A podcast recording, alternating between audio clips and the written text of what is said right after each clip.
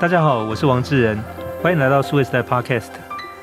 疫情起起伏伏，大概也要经过两年多的时间了。那这个过程当中，其实许多行业也跟着上上下下。那餐饮行业是其中一块，就是在大概过去也两年的时间里面，曾经有碰到很低谷的时候，但是去年底到今年初也有非常好的时候。那当，最近随着 Omicron 这个疫情稍微有蔓延开来，大概最近大家稍微又有点紧张哦。但是我想就是说，大概这个疫情也大概进入到后半段，所以许多行业，包含餐饮行业，也在关注，是说那下一步会怎么走？就是它复苏的情况会是比较快，或者比较缓慢，或者是一个呃什么样新的业态会出现？那很高兴我们在这一集的节目当中，我们请到的餐饮行业的非常资深的一个前辈，目前是福田资本跟天维企管顾问工作室的创办人林刚宇林先生带我们节目来。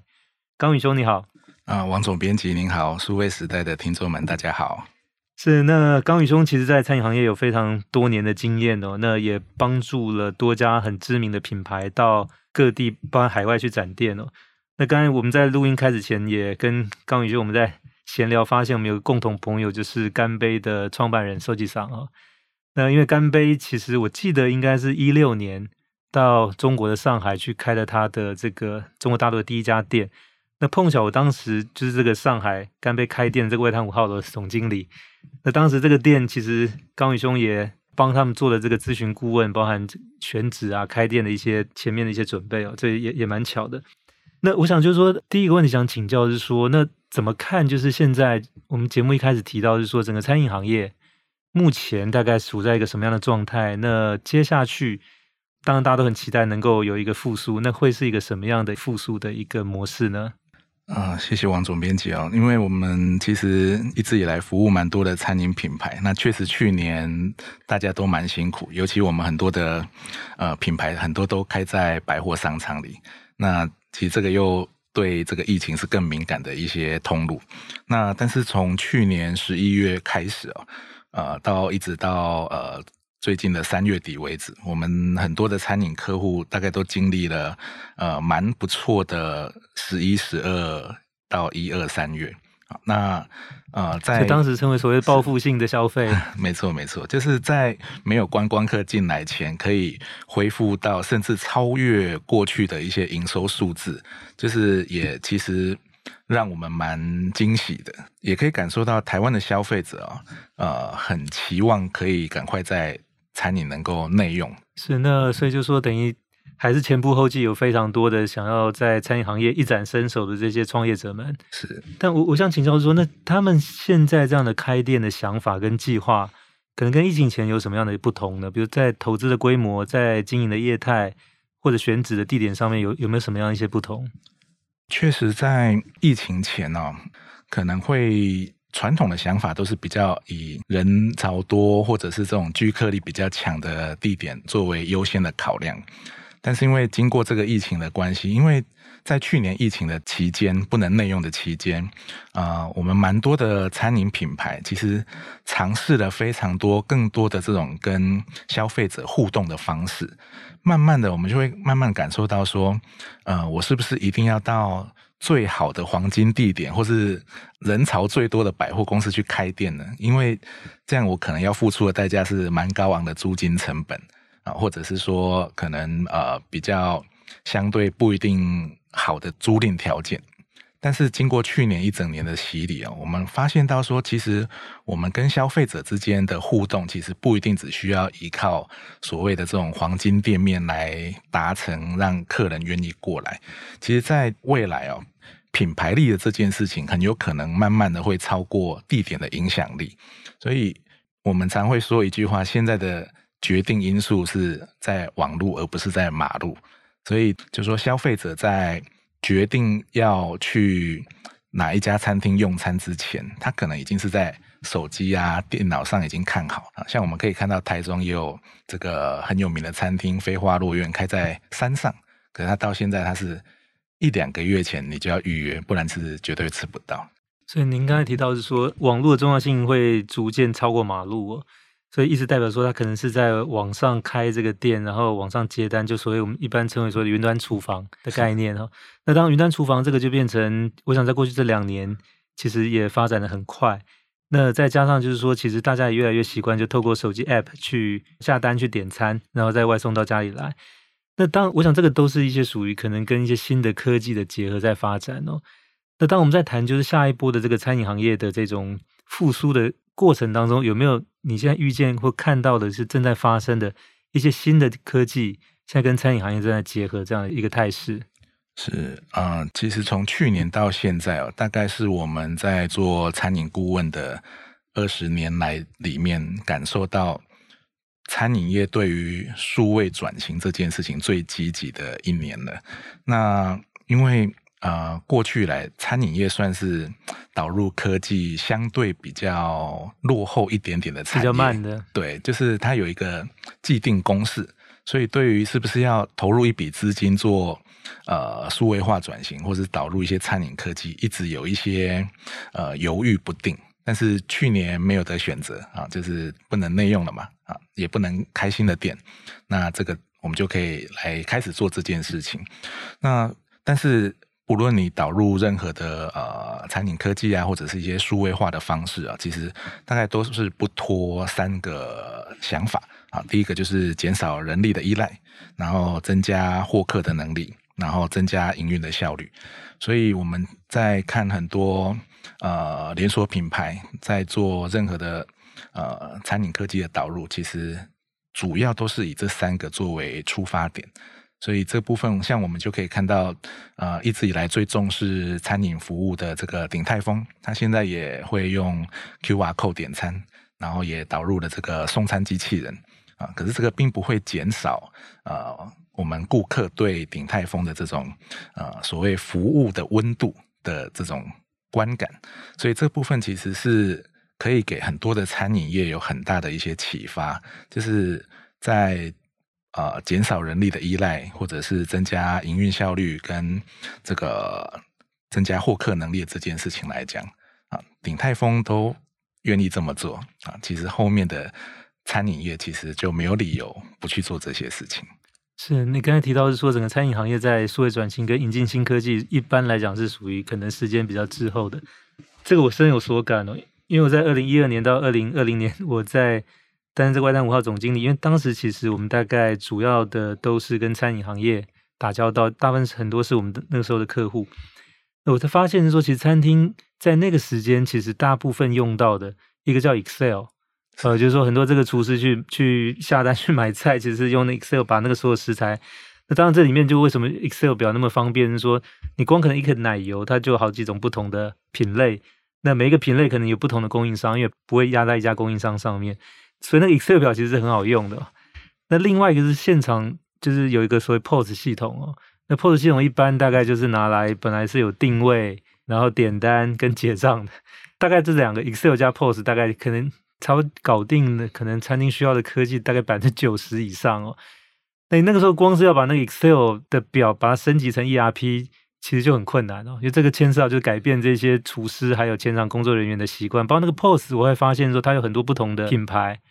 那你光是要把这个 POS 资料把它导入跟 Excel 去结合，本身就不容易。那何况假设我这个可能餐厅集团里面有好几家不同的店，那当然如果是同一个品牌，有可能是用有同一个 POS 机，但如果是不同的。你这个 POS 机可能这个资料还没没有办法互通，还要写接口程式，非常复杂。所以，呃，当然，我想这个事情是属于过去传统遗留下来。那现在当然就是说，在疫情的情况之下，大家都必须要让位给所谓的数位转型跟新科技的应用。所以刚才提提到，比如像扫 QR code 一个很简单的动作，但我知道餐厅一定也花很大力气 要去改善这个部分哦。那包含刚才提到说送餐机器人，哦，那我想这个其实也是需要。跟就是内部的这些作业流程去做一个比较大的一个妥协哦，但这个是一个不可逆的，就是说应该也不会随着疫情慢慢趋缓而而走回头路，应该只会导入更多的一些新的技术进来哦。那这个是一个虽然说听起来应该简单，但实际上它有很多的工作方法跟流程的部分是必须要改变的。那回过头来刚才谈到说，其实如果目前这些新的案子有这么多的话，那他们的每一个规模会跟之前的是类似吗？还是说现在大家会尝试比较用小规模的方式去投入去测试？嗯，其实我们目前在这样看餐饮业的一个发展状况，其实越来越明显，真的是在往两极化的这个走向在驱动中。那所谓两极化，就是真的呃线下实体的这种连锁店可能会是大则恒大因为说真的，我们目前在帮蛮多的这种呃比较大型的集团在做一些并购或者是。呃，海外品牌的这个代理，或者是直接往海外去走。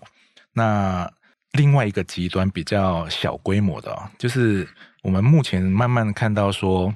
开始出现了跟云端厨房合作，或者是我们所谓这个叫虚拟品牌，也就是这种我们不提供内用，我们只会做外带或外送的这个方式。也就是说，越来越多的这种新创团队啊，或者是这种要创业的年轻人、小夫妻。可能都可以选择用这种可能三十到五十万的这种创业方式，就可以呃做一个新的品牌。那如果万一失败了，也就是三五十万的损失。但是如果他有机会成功，他可能可以有机会跟很多大的品牌在网络上是平起平坐，因为现在外送平台已经越来越成熟，那消费者也不会很排斥说啊，你送来的餐点好像温度跟这个。直接去餐厅吃差很多，所以这部分我觉得蛮明显的，在往两个极端在靠拢。是，那当然，我想一方面就是往这个网络上面来开店，或者说走云端厨房这样的做法也会越来越多。但这边我就想请教，就是关于成本结构这一块哦，因为我想在餐饮行业里面，大概都会去抓，就是说一般大概房租加物管费差不多在百分之十五到二十总成本哦。那食材一般大概抓可能在百分之三十上下哦，当然你控制的好，也许到二十五；如果比较差，你很有可能会掉到百分之三十三以上哦。人事一般大概在抓百分之三十左右，那当然这里面你可能还有发票，哦，大概百分之五。那另外还有折旧摊提哦，一般也许是百分之五到十，所以零零这种抓下来大概已经是百分之九十。所以我常常劝朋友说，你去餐厅不要要求人家一定要打折，其实餐厅行业真的真的真的很辛苦哦，就是。但是回过头来就是说，如果他是到云端上面去开店的话，当然这个就是所谓的实体的房租的成本，这个大概百分之二十是可以省下来。但现在平台抽成大概都抽百分之二十五，甚至百分之三十以上。所以从成本结构来讲，就是说，如果是到云端上面去开店的，他该怎么去注意，才可能避免掉这个就是感觉起来好像会成本比较省，但实际上有可能你反而会花更多的这个。嗯，确实哦，我们如果是选择跟云端厨房合作，或者自己做虚拟品牌哦，呃，真的是很需要这个很好的预算控制跟这个营收结构。需要呃很缜密的规划，像我们传统这个餐饮行业哦，呃最大的三个成本我们叫 FLR，就是食材、人事跟租金。那说真的，食材成本百分之三十左右的这个数字哦，你大概也很难去呃很难去再再省，因为客人一吃就知道了。是是是，对，所以这部分也很难去改变它。那所以。基本上啊，做云端厨房或者是虚拟品牌，要精算的就是在后面这两个，就是人事跟租金的部分。那像我们在协助一些、呃、餐饮集团做云端厨房的事业的时候，我们大致上会把呃人事的成本控制在百分之十五左右，因为传统的这个餐厅的人事成本啊。大部分是因为你要请很多的外场人员，或者是请很贵的这个主厨啊。那这个部分呢、啊，我们在云端厨房或是虚拟品牌上，我们都尽可能鼓励他是用。已经研发好的 menu，然后用比较呃方便的设备，或者是能够用更好的流程的 SOP，让一般的正职员工或者是工读生就可以用设备来操作，能够出餐的方式啊。所以这部分你不需要外场员工，也不需要呃请很贵的主厨的时候。其实你可以在这个部分，大概在人事部分就可以省到百分之十左右的一个空间。那租金的部分呢、我们在跟像 Uber E 或 Foodpanda 在合作的过程里面，我们会知道说，比方说整个台北市哪几个商圈的外送单量是最多的，我们会去看那一个。这几个商圈里面的租金大概是到如何？在合法的前提下啊，不管是在巷子里的一楼啊，或者是二楼，我们可以找得到呃这种不用很能见度高的店铺啊，我们大概可以把这个租金压在百分之五到百分之七左右，所以在这个部分又可以大概再省百分之十的一个呃空间，所以这个我们就可以让外送平台的抽成是有机会是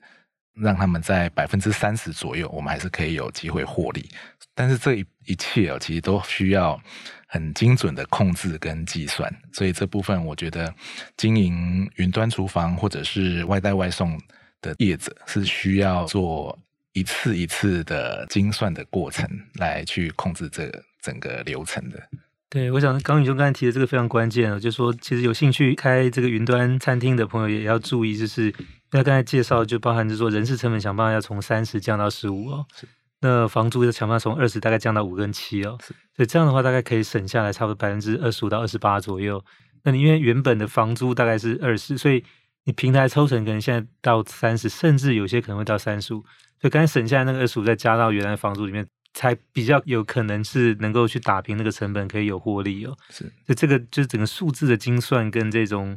成本的控制变得非常的关键哦。但如果回来是到实体店开店的话，那在选址上面有没有什么样的讲究？因为我想过去其实。当然，就是开餐厅要单店赚钱非常非常难，一定是要开连锁的。那这个连锁不管是直营或者加盟，它一定是要多店，想办法做到有所谓的这个中央厨房去采购。那另外就是说，有些业态可能是大家过去比较熟悉，是说像火锅跟烧肉这两个是客人可以自己来 DIY 的，所以相对来讲，它可以在服务生这边的这个人事费用上面可以再往下降一点哦。那我不晓得，就是说在目前的这个新的这个。餐饮的这个开业潮当中，不管是业态跟选址的地点，你这边有没有观察到，就是有什么样一些建议，可能可以提供给对餐饮关心的朋友们可以参考的？其实以前我们在协助品牌做展店的时候，那时候我相信大家一定都听过一个。就是格言叫 location location location 嘛，但是说真的，现在这个年代哦，嗯，当然地点我觉得还是很重要啦。可是它可能已经不像是过去年代的那个字面上的那个意义，就是说啊，黄金地点我一定要去抢下来啊。就是说，如果你真的有这样的一笔预算，你好好的把它拿来打造你的品牌力，让客人即使愿意多走几步路，也是要到你的店里去消费。这个价值其实是会更高一点。那所以，我们目前在协助呃品牌做展店的时候哦，我们其实会比较去看重的是说，呃，就是你目前的品牌力的阶段到哪个地方？那你所处的业态是适合翻桌率要高速的，还是说它是能够非常目的性，然后呃可能用餐时间会久一点的？啊，这个都会有不一样的考量。你如果是需要翻桌率高一点，比较走平价的啊，那你确实还是蛮需要一些人流能见度。那所以在这个部分，你要准备的租金预算可能还是没有办法太低。但是只要你要打造的品牌是那种呃很目的性，大家要聚餐是直接在手机或者是网络上会先看到你，然后就是大家约好就会直接去，他并不会因为你开在巷子里还是大马路上来决定他的。去或不去的这一种品牌的时候，这个时候你就不需要去抢所谓的黄金地段。那甚至于，比方说像百货商场啊，这几年在疫情的状况下，就是它会相较于街边店，它会更敏感，就是疫情的状况。所以这部分，呃，我们也会觉得说，很多的连锁品牌可能要拨一些比例，可能往街边店，甚至于稍微有一点点郊区。的方向去做展店，那所以这个部分我觉得其实跟以前都非常的不一样，因为现在消费者就是已经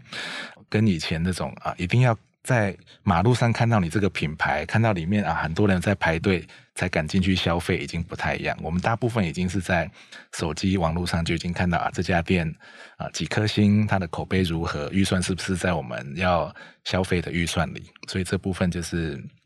已经有不一样的思考的方式了。是因为在商场里面，其实现在当然风险也比较高，因为万一今天验出来有一个确诊，整栋楼可能要清销三天，是是，就变成说可能虽然不发生在我这个楼面或者我这家店，但是我可能在五楼，但是比如三楼有一家店是今天有一位确诊，对，但是我可能接下来三天我都不能营业，就这个风险确实比较高，就它比起一般的街边店或者刚才提到在郊区，所以我想这个其实对于业者，呃，特别是说集团或者连锁的这种餐饮业者，在开店上的考量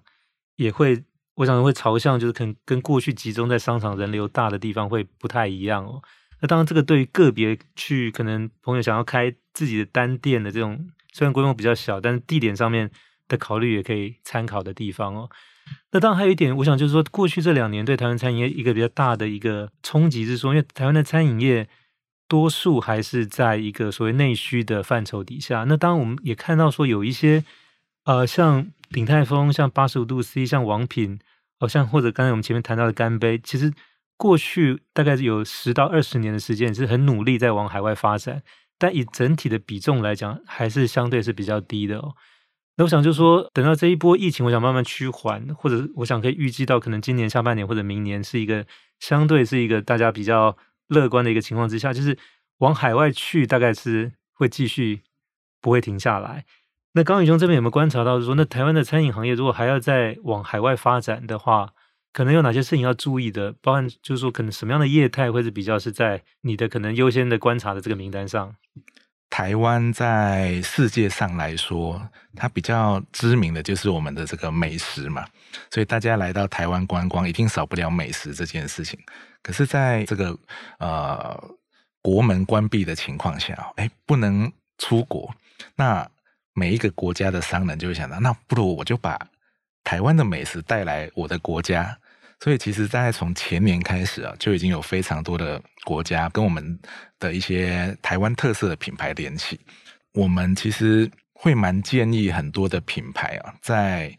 出国之前啊，不论你是要出去直营，还是是跟当地的企业做合作，一定要先确定一下你的目的会是什么啊。一旦确定你的这个目的之后我们都会很建议一定要做一件事情，就是。你要出海之前，你一定要先到那个国家，先把你的品牌注册好啊！因为我们遇到太多的事情，就是呃，你跟当地的某一个企业合作了，结果你的品牌被当地的这个企业先注册了，结果后来这个品牌在这个国家变成是你合作的这个伙伴他自己拿走啊，这对你的保障就只是比较有点危险一点。是。那业态部分呢？有没有你的观察？是说，因为像台湾，我想大概很多种，比如像鼎泰丰这种小笼包，然后包含像干杯这种烧肉，那包含说像瓦城这种泰国菜，然后包含像王品，王品可能它的这个就是范围更大了。那就是感觉都有，就是更早期之前像珍珠奶茶、泡沫红茶这些手摇茶，其实现在我想在包含中国大陆、在东南亚，那甚至像八十五度 C 都开到美国去了。那再来呢，就台湾还有没有什么样在在餐饮行业，就是说可能你比较关注，是说它会是可能下一个我们可以期待，是说它也是可以去出国比赛的这种。呃，总体上来说，只要你越有台湾特色啊，比方说像我们也有协助一个蛮大的连锁的豆花品牌，在往日本去做发展的规划。像这个豆花品牌啊，他们在台湾一个普通款的。标准款的豆花在台湾一碗卖四十块，可是我们跟日本这个业者在洽谈的时候，日本的业者是打算把它容量再小一点，可是一碗要卖五百日币啊。那就我们台湾的业者就很紧张，说：“哎，这五百日币这样一百多台币会不会卖不出去？”可是我们这个日本的这个合作的伙伴，他很有信心，因为他觉得五百日币对日本人来说也是一样是一个同班美食。那其次是啊。他们觉得我们的东西这么好吃，为什么我们卖四十块台币这么的便宜？所以我自己是觉得说，呃，我们台湾人很会做美食，可是我们不太懂得如何把它包装跟行销，让大家觉得啊，我们的价值感很高，我们很愿意用比较贵一点的价钱来做，只是销售。可是这些动作在日本啊，或是在美国的这个合作伙伴，他们就会。很擅长做这件事情。如果真的要推荐，我觉得一些台湾特色的甜点，像刚刚讲到的豆花啦、仙草啊、爱玉啊，甚至于是我们的早餐店啊。当然，我们有一些早餐已经慢慢的都有在往海外走了。那但是因为我们真的看到很多海外的市场哦，呃，早餐大概呃选择性，应该都没有一一个国家可以赢过台湾这么的丰富的。诶，台台湾式的早餐指的是说像南部那种，比如说早上起来吃咸粥，还是？呃，现在啊，其实在日本已经有非常流行的就是烧饼油条、咸豆浆啊，就是我们常会觉得，哎，烧饼油条、咸豆浆好像就是很一般嘛。可是你一定没有看过。日本可以把咸豆浆做到有这个拉花效果的咸豆浆，就是连它拍照都会很漂亮，然后整个设备器具都是用的很文青，很有风格啊，就是整体的形象都很棒。那当然，刚刚总编辑提到的，就是南部的这种呃咸粥啦，或者是这种比较羹面呐这种，呃，我觉得也都非常有机会。是，那最后你想请教刚宇兄，就是说，其实刚才谈到就是说，这个整个对于产品的这种创新力，其实不止台湾烧饼油到日本去。你刚才介绍，其实，在前几年的时候，也有上海来台湾看了之后，回去上海开了叫桃源眷村哦，也非常成功。他其实也是把台湾的这个烧饼油条从大概四五十块钱卖到四五十块钱人民币，就是大概是我们这边的四五倍以上，也非常成功，而且开了很多地方。所以我，我我想就说，其实食物。也许有它的来源出处，但是所谓的创造力或者说受欢迎的程度，其实是可以说不同的故事去推广到不同的市场哦。那当然从这边来看，我想请教是说，因为过去我们在谈这些商场里面，其实我想十年前更多都是以一些零售品牌为主啊，那餐饮为辅。但我想过去十年一个很大的变化，其实是说大概餐饮跟零售在商场里面大概可能占一半一半，那甚至在有些商场里面。餐饮的比重比零售还要高，那即便是零售的品牌，比如像 Gucci 啦、LV 这些，它也有所谓的 Gucci Cafe，就是我虽然是一个零售的这个店里面卖衣服、卖包、卖鞋，但有咖啡你可以进来，就你可能不是去买这个鞋，但你可以坐下来喝一杯咖啡哦。这种鞋越来越多，那甚至开始有提供有简餐的哦。那就是说，像这种就是说它的混合业态，就是去跟餐饮结合的这种发展。不只是在零售，也不止在商场，就是你所看到，就是那还有一些什么样的可能性正在发展，就是他想办法去把一些餐饮的概念能够结合进来，变成新的这种模式去发展的。呃，我们最近在台北艺术中心有看到一些新的餐饮的形式啊，它是啊、有一个一个算杂志吧，它跟一家台湾特色的餐饮做结合。那就会变成说，他又很有这种一些原创的精神啊，就是他不只是吃东西而已，他可以有这个啊一些文化上的传递。那所以未来说不定数位时代也有机会跟某个咖啡合作，所以这个就可以让这个怎么讲，数位时代的粉丝跟这个就是不管是。呃，彼此之间，或者是跟这个编辑群这边有更多的一些互动性。那我觉得透过餐饮的方式哦，都是可以让人跟人之间的互动可以再更密切，甚至于是更更不一样，更有创意哦。对，我想如果是提到数位时代，大概可能第一个联想到大概是分子料理哦，可能我用比较特殊的方式去烹调的。好，那我们今天非常谢谢福田资本。及天维气管顾问工作室的创办人林刚宇，刚宇兄来到我们节目现场，帮我们分享他所看到的疫情下的餐饮行业的发展，以及下一步的一个趋势哦。谢谢刚宇兄，好，谢谢总编辑，谢谢，也谢谢各位听众的收听，希望大家会喜欢这集的内容，欢迎给我们点赞、转发，也请持续关注和留言，我们下期再会。